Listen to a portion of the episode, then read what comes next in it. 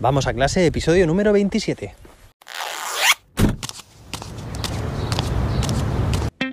Soy José David, maestro, formador de docentes y creador de contenidos. En este podcast te cuento reflexiones, aprendizajes y recomendaciones mientras voy a clase para que tú también puedas mejorar la tuya. Hoy es martes 22 del 2 del 22, ya sabes, 5-2 es, no es fácil verlo, pero bueno, mejor será todavía cuando esta noche a las 22 horas, 22 minutos y 22 segundos, bueno, pues si sumamos todos esos doses, tenemos un total de 11. Ya tienes una anécdota, una curiosidad, bueno, esto es un poco friki, por si quieres contarle a tu alumnado. 11 doses que vamos a tener en la fecha y hora de hoy.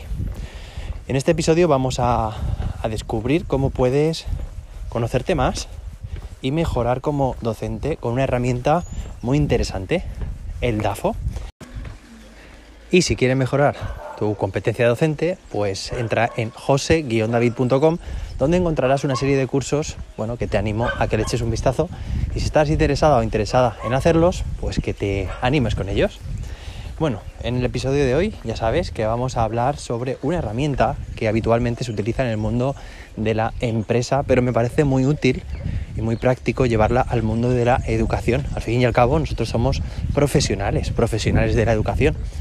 Se llama DAFO y es el acrónimo, mirad, D-A-F-O, pues D de debilidades, A de amenazas, F de fortalezas y, o, y 8 iba a decir, no sé por qué me ha salido un 8 cuando quería decir la letra O de oportunidades.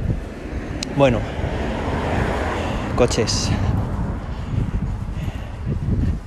Podemos dividir estas cuatro, estos cuatro variables, podríamos decir, en dos tipos. Por una parte, las variables internas o las que quieren, las que tienen que ver contigo como docente, y tú eres el único o la única responsable de, ellas. Además, puedes mejorarlas eh, que son las, las internas, ¿vale? En ellas están las, tanto las debilidades como las fortalezas.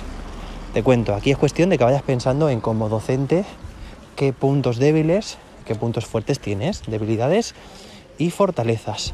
Y te cuento, por ejemplo, en mi caso, debilidades, pues debilidades que tengo o que he tenido, ¿vale? Y te cuento también el DAFO va cambiando a lo largo del tiempo. De hecho, lo ideal es tenerlo presente y actualizarlo periódicamente para ser consciente y mejorar. Por ejemplo, en mi caso, pues hace unos años una eh, debilidad que tenía eran, bueno, pues que cuando empecé sobre todo a trabajar, inicialmente yo daba las clases conforme las había recibido yo, conforme, bueno, había sido yo educado, o sea, cuando yo estaba escolarizado, era un niño, un adolescente, bueno, pues yo replicaba, ¿no? Ese, ese es el modelo más, más frecuente a la hora que, de seguir, ¿no? Que tenemos también los, los docentes. Ese era para mí, desde mi punto de vista, un, una debilidad, un punto débil.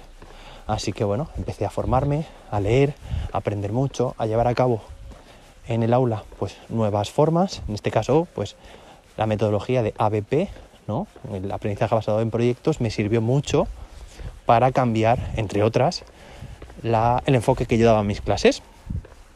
Ahí tenemos eh, debilidad. Otra debilidad que considero que yo he tenido y que ya hemos hablado de ella en muchos episodios, bueno, como si lleváramos aquí toda la vida juntos hablando y vamos por el episodio número 27, son, por ejemplo, la atención a la diversidad, algo que es tan complejo y, bueno, y a la vez, pues podemos, eh, digamos, atacar esta debilidad incorporando determinadas estrategias como las, de las que nos ofrece el aprendizaje cooperativo.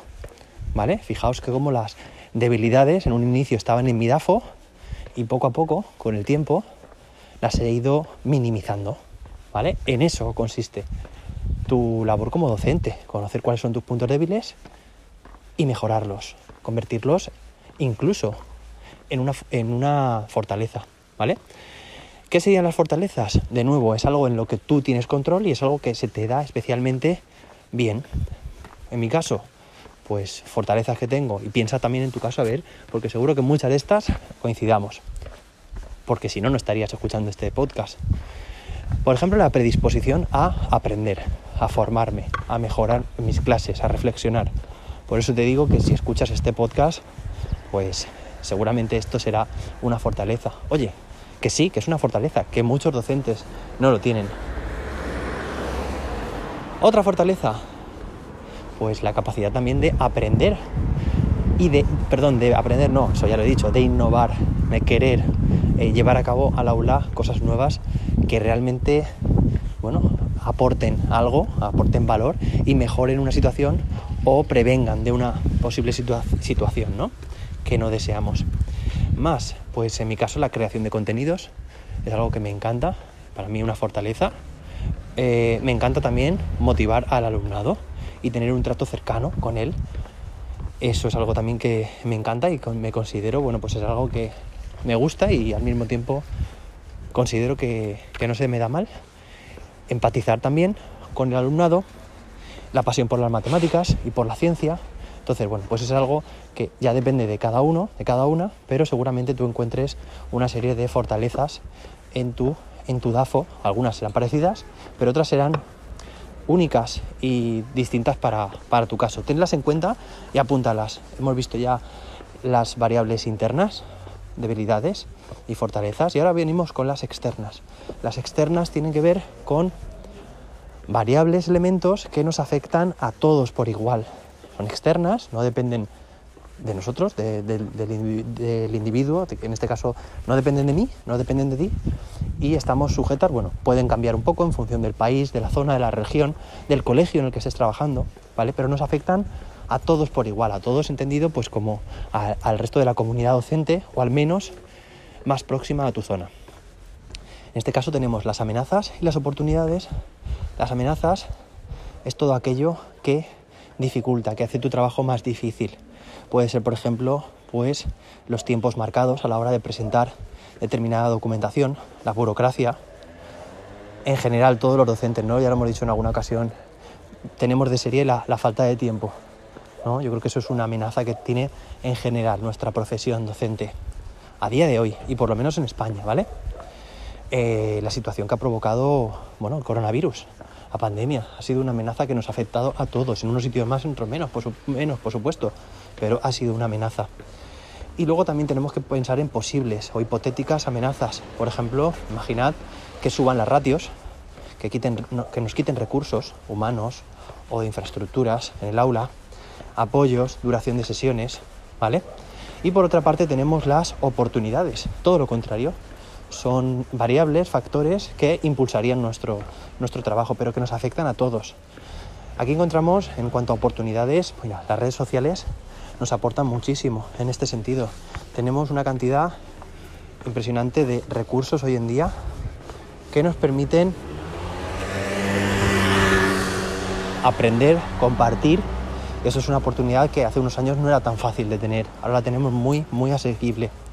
Recursos que compartimos los docentes, blogs educativos, vídeos, videotutoriales, formaciones a las que podemos incluso asistir a distancia como los webinars, eventos virtuales, los MOOCs o los cursos masivos ¿no? online. Eh, incluso las leyes educativas pueden favorecer o ir en detrimento, en este caso, de tu práctica docente. Bueno, pues en este caso, si es una ley que impulsa las metodologías activas, el trabajo cooperativo, eh, trabajar, bueno, determinadas competencias, favorecer determinados valores, pues serán unas oportunidades o unas amenazas, según tu caso.